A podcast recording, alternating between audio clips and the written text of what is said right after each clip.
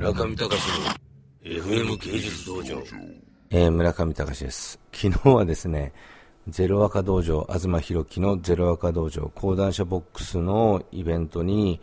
えー、行ってまいりまして、本日はその朝7時でございますけれども、えー、私はですね、12時頃に、えー、記者して、そのままソファーで寝寝ましたが、きっとあのー、彼ら全員はですね、朝までまだ飲んでるかもしれません。ゼロ赤道場の第5次審査、これまあ、昨日のご担当者の方のタクシーの中での説明にありましたけれども、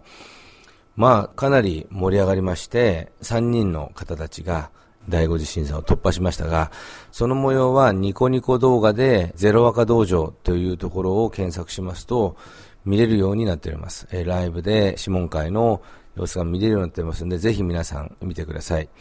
まあ、ハイライトといえば、藤田さんという、えー、私も随分茶化されてしまった、ゼロ赤道場のある種のパブリッシャー的な要素になっていた、ザクティというビデオを使って毎日のように更新していた藤田さんのザクティ革命ということで、まあ、これもまた YouTube ニコニコ動画で検索するとパッと出てきますが、藤田さんがですね、乱入、舞台に乱入しようとしたんですけれども、それはなかなか今までとは違ったらしく受け入れられず、シーンとした空気で終わってしまい、藤田さんはガクッと肩を落として、えー、明日のジョーのような真っ白な灰になってました。で、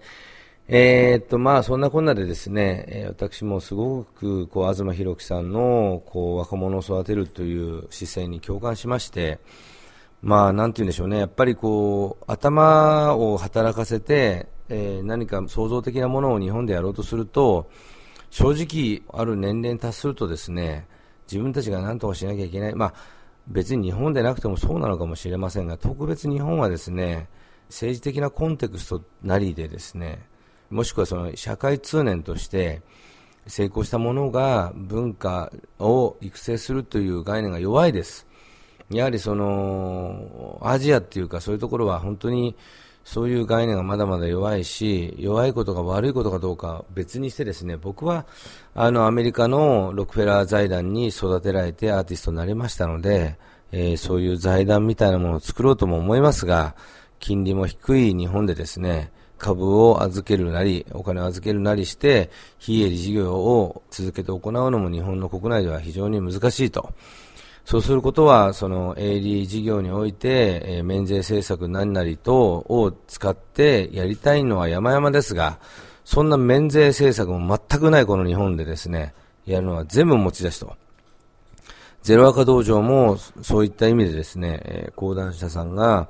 まあ、ある種会社の威信をかけて予算をかけてやっておると。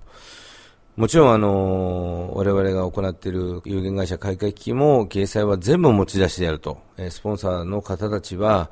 まあ、名前貸しや金印というのはほとんど、まあ、ブース代で消えていき、まあ、100%と言っていいでしょう。我々がやっています。まあ、そういった中でですね、東さんも、一年発起して、ご自身のギャランティーなんだかんだっていうのはちょっと横に置いといて、若者を育てようじゃないかということでやっているこのゼロ赤道場ですね。えいよいよ第6次関門の、え1万部の出版にたどり着くのは誰かというところに入ってると思います。村上隆の FM 芸術道場。